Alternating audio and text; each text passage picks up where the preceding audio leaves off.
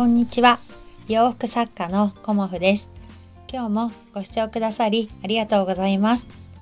コモフのおしゃべりブログでは40代以上の女性の方に向けてお洋服のことを中心にお話しさせていただこうと思います。ね、今年ももう半分過ぎて7月にね入りましたよね。うん、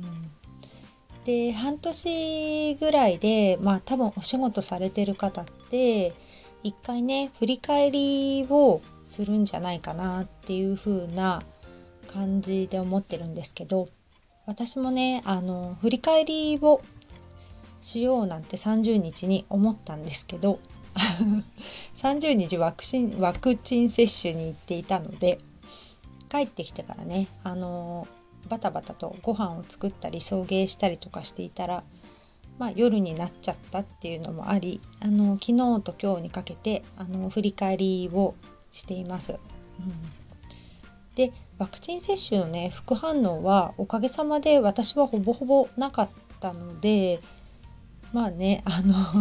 自分でもね副反応来るからと思って早めにお仕事を前倒しでやっていたりだとかあの進めてたんですけど私自身はねまあ、インフルエンザの予防接種を打った時みたいに腕のところにね熱を持つ感じで、まあ、若干痛いかな押すと痛いかなっていうぐらいのあの腕の痛みはありました、うん、でもあの頭痛があったりとかあのそういうことはなくてそのままねあの、ん、何もなくあの過ごせてたと思います。うん、あのそうですね、うん、若い方が副反応がね、うん、出やすいっていう風に聞いてもいたのでまあ、うん、娘の方がちょっとね 辛そうだったかなっていう風には思います。うん、今日はあのー、お洋服のお話ではなくあのなるたい ごめんなさいなりたい自分になるためにすることっていうので私がねあのやっていることをねお話ししようかなと思います。まあ、7月からね後半に向けて自分の中でもね気持ちを入れ替えてやっていこうっていうのがあってまあ振り返りと後半の目標も中心に考えてあのお話ししていこうかなっていうふうに思います。えっ、ー、とねなりたい自分になるために私がやっていることはまず自分がやりたいなって思った時にまずねノートに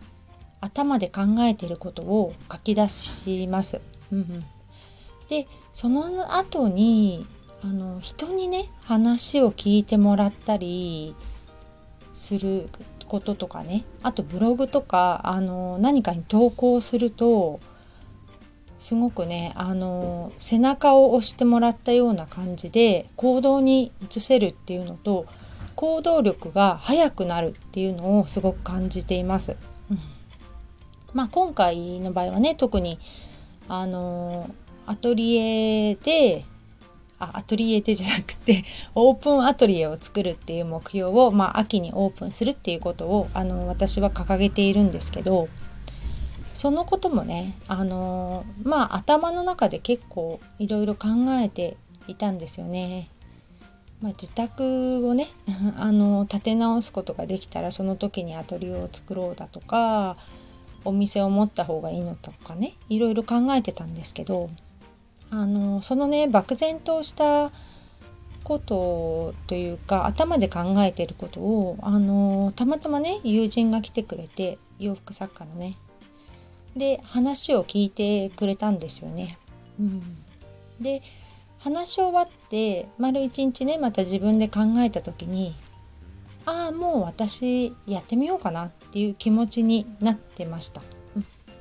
でブログにもねあのその時の気持ちを忘れないようにまずねブログとかフェイスブックにあげたりしたこともあって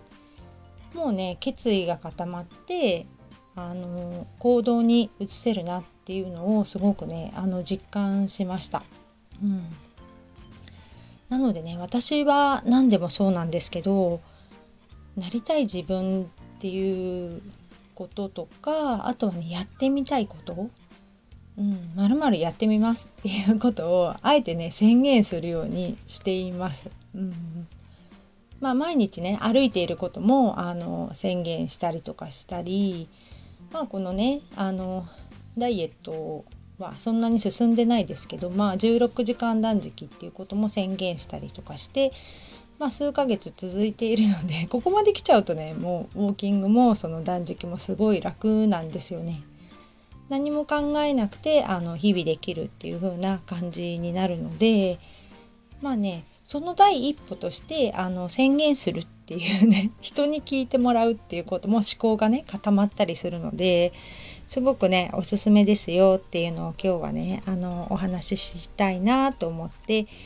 配信しています。うん。ね、よくね自分らしく前向きに楽しもうっていうね言葉とかね丁寧な暮らしとかっていうのがあるんですけど、うん、やっぱりねあの自分の気持ちに素直になる正直になるっていうことを私はね第一に考えています。うん、無理しないってことですよね。心も体も、うん、そうするとあのなんだろうな。おのずと道は開けるみたいな。偉そうな感じになっちゃったかな。そんな感じで私はあの、うん、前に進んでいます、うん、後ろに戻るっていうことはねほぼほぼなくて前に進んであのこれやりますとかっていう感じで、まあ、お客様にね皆さんに宣言したりもするんですけどメルマガとかで。それで「ああ小本さんいつの間にかこれやめちゃってるよね」っていうのもきっとあるんだと思うんですけどもうねやってみてダメだったとか反応があんまりなかったっていう時はスパッとやめたりもします。うん別の他のことを修正して新しいことにね向かってまたチャレンジしたりっていうのも私の特徴というかまあ秋っぽいのか うまくいかなかったらスパッとやめるみたいなところも意外と私はあるかなっていうふうに思います。うん、まああの振り返りをしてね上半期はあのイベントを春の子毛布展夏の子毛布展をさせていただいてあの委託のイベントはねほぼほぼゼロだったんですけどそうですね5月6月はネットショップでもあのたくさんご注文をいただいてたのでとてもね忙しく過ごさせていただきまして、うん、ありがたいなっていうふうに思います。まあ、オーダーのお洋服もあと数着という感じなのでこのねオーダーのお洋服が作り終えたらあのー、まあ、7月に委託でっていうお誘いをいただいてるのとまだちょっとね詳細決まってない感じなんですけどあとね8月にもあのいつもねお世話になっている大阪のお店の方から、えーと、阪急の梅田店でのあの催事のねお誘いもいただいてるのでもうそうですねそろそろ秋服の準備をしようかなっていうふうに思ってます。うん、まあ夏のお洋服もねもうちょっと7月いっぱい